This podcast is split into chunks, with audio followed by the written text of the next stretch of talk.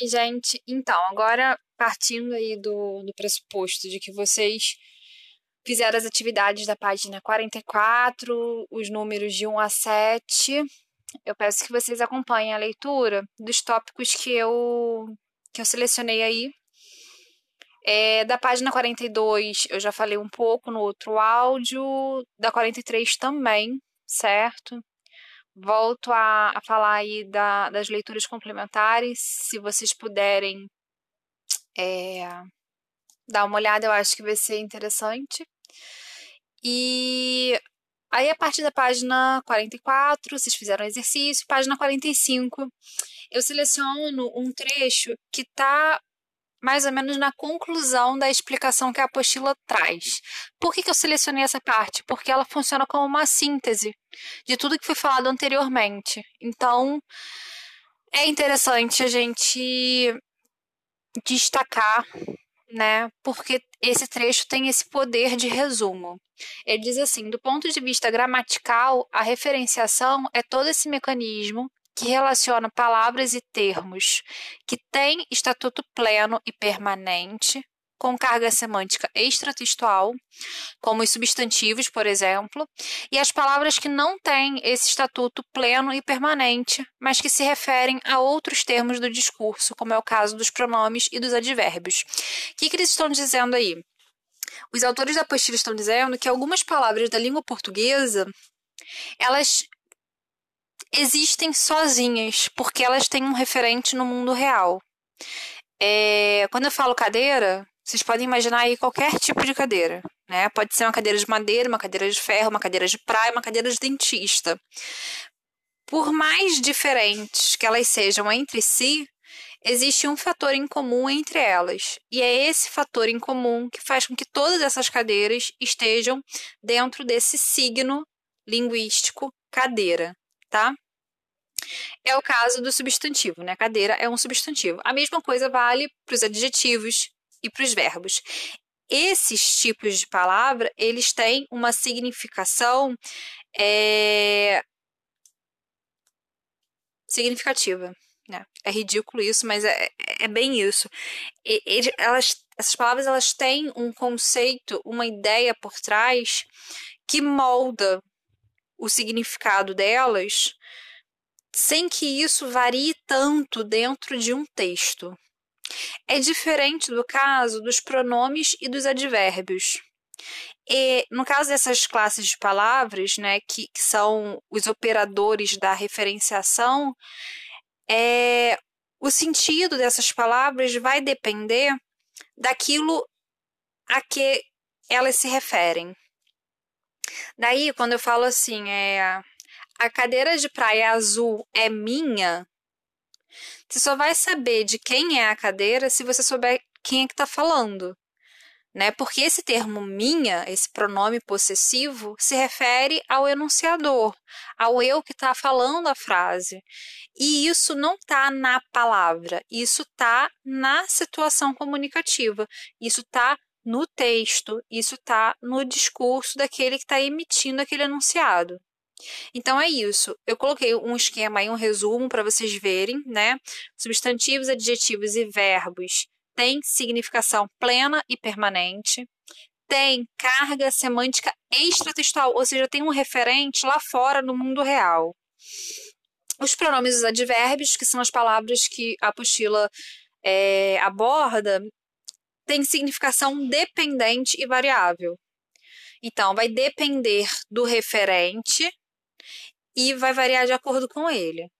Isso significa que essas palavras vão ter pouca carga semântica extratextual, ou seja, vai ter uma baixa significação fora do uso, fora do texto. Por que eu coloco baixa significação e não significação nenhuma?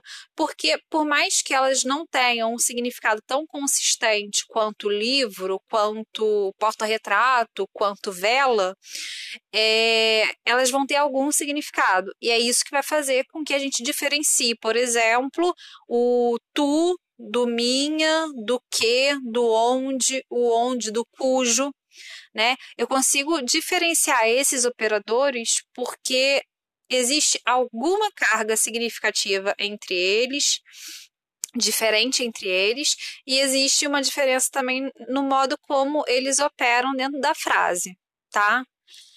A apostila traz pra gente é, uma breve menção aos pronomes pessoais, que a gente chegou a mencionar também no capítulo anterior, né, de enunciação. A primeira pessoa, eu e nós, que é quem fala, e aí valem essas denominações todas aí, emissor, enunciador, locutor, né, são sinônimos. Uh, o tu e o vós, que é, se referem à segunda pessoa do discurso, que é para quem você fala, né? O seu receptor, o seu enunciatário, o seu interlocutor. E a terceira pessoa, que é o ele e o eles, que é de quem a gente fala, é o assunto ou o tópico do nosso discurso, da nossa enunciação. Eu coloco aí um, um lembrete, né? Que é o seguinte: essa teoria toda, ela faz muito sentido e ela é redondinha, ela é perfeitinha para o português de Portugal. O português que a gente fala aqui no Brasil tem uma variante que desestabiliza essas definições aí que parecem tão tão coerentes, né? Que é o fato de que aqui no Brasil a gente usa o pronome de tratamento você para se referir ao nosso interlocutor, né? São raras as regiões aqui do Brasil em que, em que os falantes usam o tu ou o vós. E aí o você é um pronome de tratamento de terceira pessoa. Né? A gente faz a concordância do você na terceira pessoa. Você vai, você quer e não você queres. Então, para a gente, é, essa distinção aí da primeira, segunda, terceira pessoa em relação a quem participa da situação comunicativa, ela vale, é interessante a gente pensar e diferenciar esses fatores, mas a gente tem que fazer essa ressalva. A gente tem que lembrar que o você não é segunda pessoa, você é terceira pessoa, porque é um pronome de tratamento, né? Vem lá da vossa mercê de antigamente, que virou voz me ser, que virou você. Tudo bem? Na sequência, a apostila traz os pronomes relativos, que são termos muito úteis para a gente quando a gente está escrevendo um texto. E, e, são perigosos também, porque eles exigem da gente uma atenção muito grande em relação à concordância e à regência. Então, ao mesmo tempo que eles são é, operadores de referenciação muito úteis e indispensáveis para a gente elaborar e estruturar um texto, a gente tem que se dedicar realmente a estar atento é, ao uso deles, né? Os pronomes relativos introduzem as orações subordinadas adjetivas, né? Então eles funcionam como esse conectivo entre as orações subordinadas adjetivas e as orações principais. Eles têm como referente um termo anterior a eles. É... Deixa eu só botar um negócio aqui que eu esqueci. Uh, eles têm como referente um termo anterior a eles, ou seja, eles estão sempre numa função anafórica, eles estão sempre operando uma anáfora, que a gente vai ver mais para frente, é essa referenciação que retoma algo que foi dito, dito, e eles exigem da gente essa atenção especial em relação à concordância e à regência, porque o pronome relativo ele vai substituir na oração subordinada o termo que ele está retomando. Então, se eu olho aí para o meu exemplo, a cidade onde moro é Araruama, eu tenho duas orações. Eu tenho a cidade é Araruama e eu moro na cidade, né? Esse onde substitui a cidade na oração eu moro. Tá? Então eu tenho que ter uma atenção especial para que nada se perca em termos de concordância, né? Quem é o sujeito do verbo e também de regência, ou seja, se esse termo que está sendo retomado não é um objeto direto. Se for um objeto direto, é... perdão, eu tenho que ter atenção se esse termo que eu retomo não é um objeto indireto. Se for um objeto indireto, eu tenho que usar a preposição que o verbo está regendo. É o caso, por exemplo, do exemplo C. O livro de que preciso está com você. Né? Então, aí duas orações. O livro está com você e eu preciso do livro. O verbo precisar é um verbo transitivo indireto. Quem precisa, precisa de alguma coisa. Então, essa preposição, ela é obrigatória aí na frente do que? Então, é o que eu estava falando, né? Exige da gente atenção especial em relação à concordância e à regência. No exemplo 2, os casos em que sejam necessários maiores cuidados devem ir para a UTI.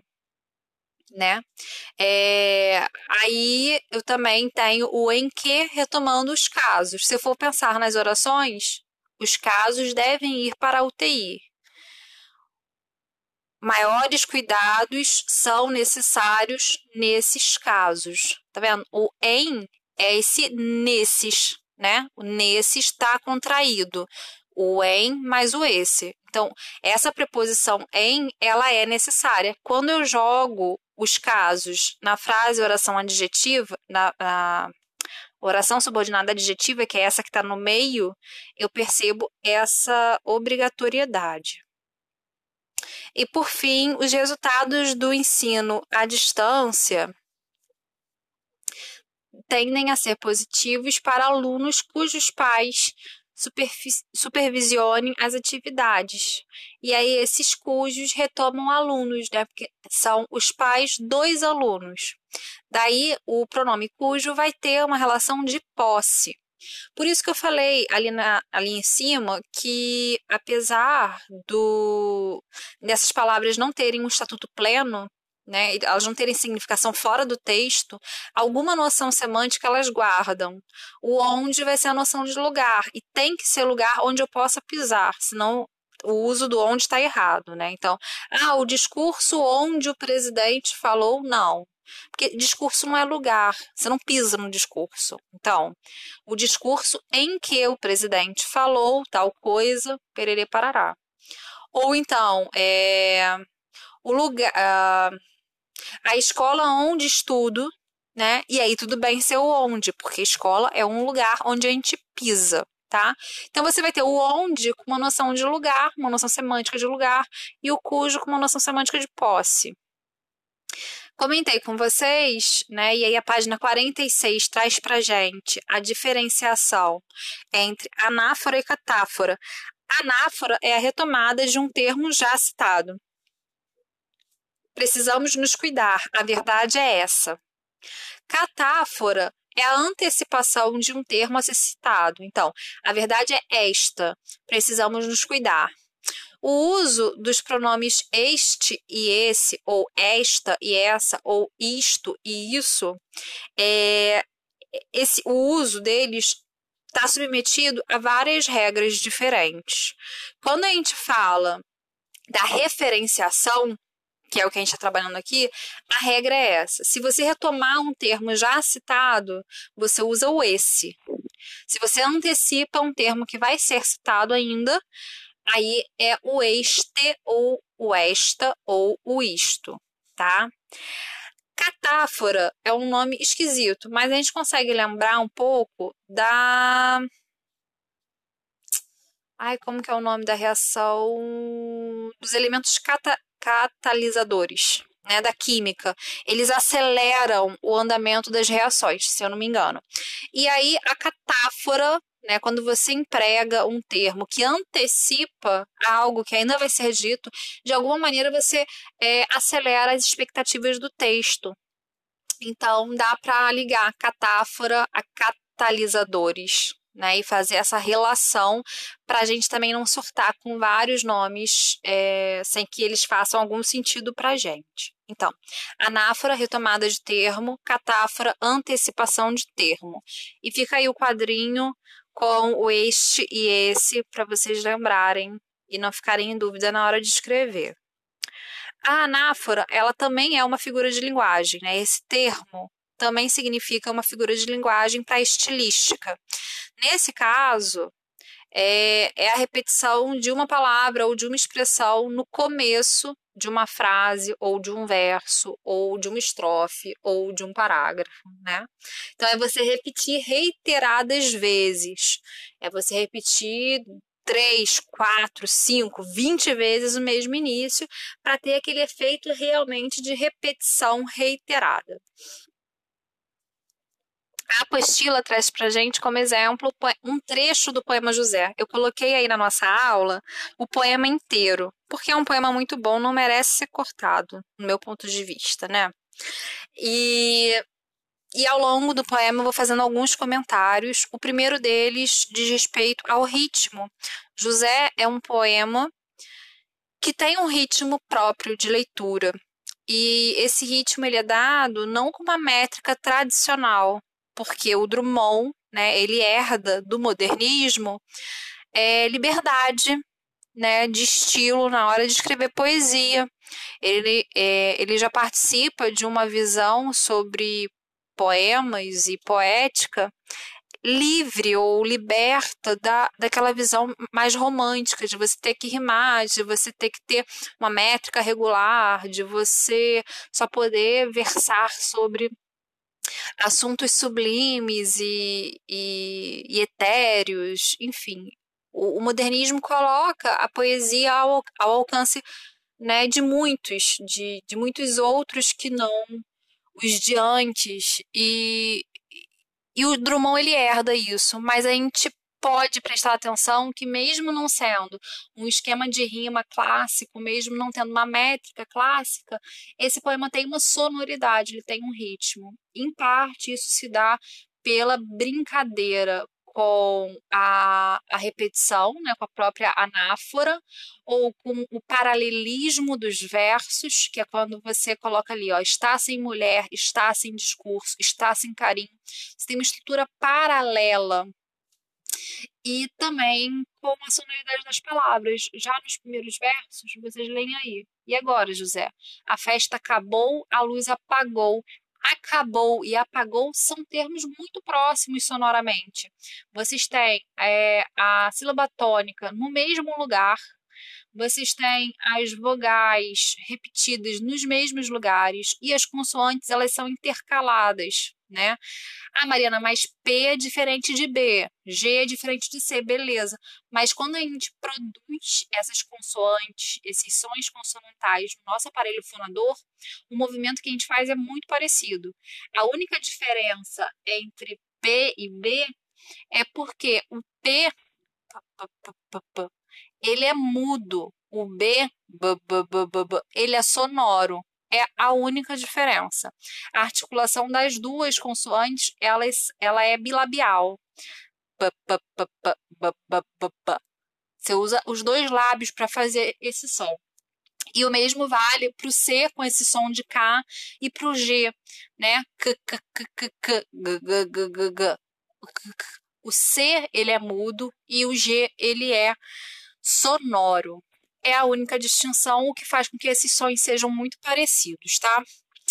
Hum, botei o link para vocês verem ou ouvirem o próprio Drummond recitando, que eu acho que é melhor do que ouvir a mim. Aí eu puxei uma setinha, né, para lembrar que o termo utopia a gente trabalhou, né? Tem umas duas semanas, eu acho que eu pedi para vocês pesquisarem utopia e distopia. E eu cheguei a falar até, inclusive, que eram termos, conceitos que iam ser muito úteis tanto na hora de ler, interpretar texto, como também na hora de produzir texto.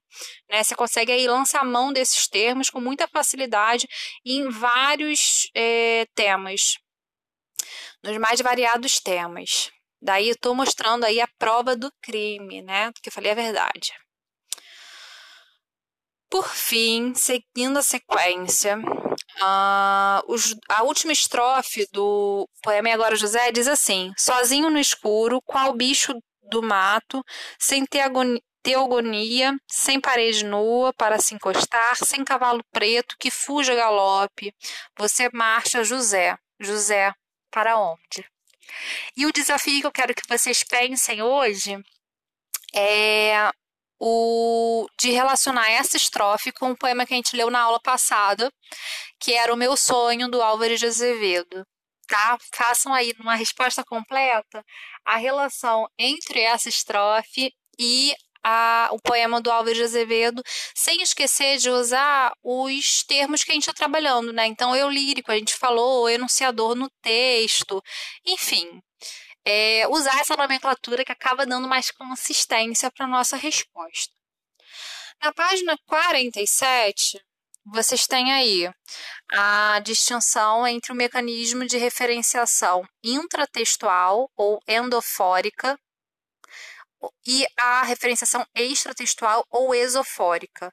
Intratextual é quando o referente que está sendo retomado ou antecipado está no próprio texto. Então, a Alemanha tem um índice baixíssimo de mortes por Covid-19. Seu governo investiu muito em prevenção, controle e monitoramento dos doentes. Esse seu retoma a Alemanha, então o referente dele está no próprio texto. Referenciação intratextual. Referenciação extratextual ou esofórica, o referente a ser retomado ou antecipado é definido pela própria situação comunicativa. Exemplo, ele veio ontem, você só sabe que dia mesmo foi ontem se você souber o dia em que a frase foi dita, enunciado. Ou seja, se você tiver alguma informação sobre a situação comunicativa que está sendo é, usada ali. Se eu falo, ele veio ontem, e eu falo para vocês que hoje é domingo, ontem é sábado, você sabe. Ou seja, você precisa saber que dia que eu tô falando.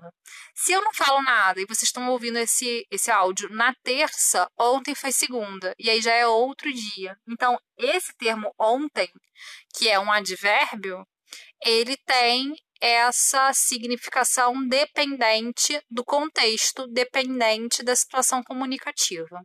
Ok? Então, referenciação extratextual intratextual e extratextual, a significação a gente consegue puxar bem do próprio nome, né? Intra e extra. Agora, endofórica e esofórica talvez fique um pouco mais complicado. Talvez a gente tenha que lembrar lá é, do, da biologia, né, em que esses termos endo significa dentro e exo significa fora, certo? Quando a gente faz uma endoscopia, é um exame que vem por dentro, né, da, sei lá, da nossa garganta. E a por exemplo, o esqueleto é, exoesqueleto é aquele esqueleto que os insetos têm que tem por fora dele. Então, puxar essa referência para a gente tentar memorizar os nomes sem tanto sacrifício. E o último desafio, né, é com a frasezinha do, do Lone Tunes, isso é tudo pessoal, que ficou conhecida, muito conhecida, certo? E eu pergunto para vocês, a referenciação é operada a referenciação operada pelo termo isso é intratextual ou extratextual? Justifique sua resposta, tá? Uh, façam ainda para mim, por favor, as atividades da página Pá, pá, pá, deixa eu voltar aqui para eu lembrar qual é a página. Na página 48, que é o outro texto do Todorov. E para casa, muita atenção, por favor, façam as atividades da plataforma SAIS, que na semana que vem eu vou conferir quem fez e quem não fez, porque tem gente que está muito atrasado mesmo, tá? Agora sim, isso é tudo, pessoal. Beijos, até semana que vem.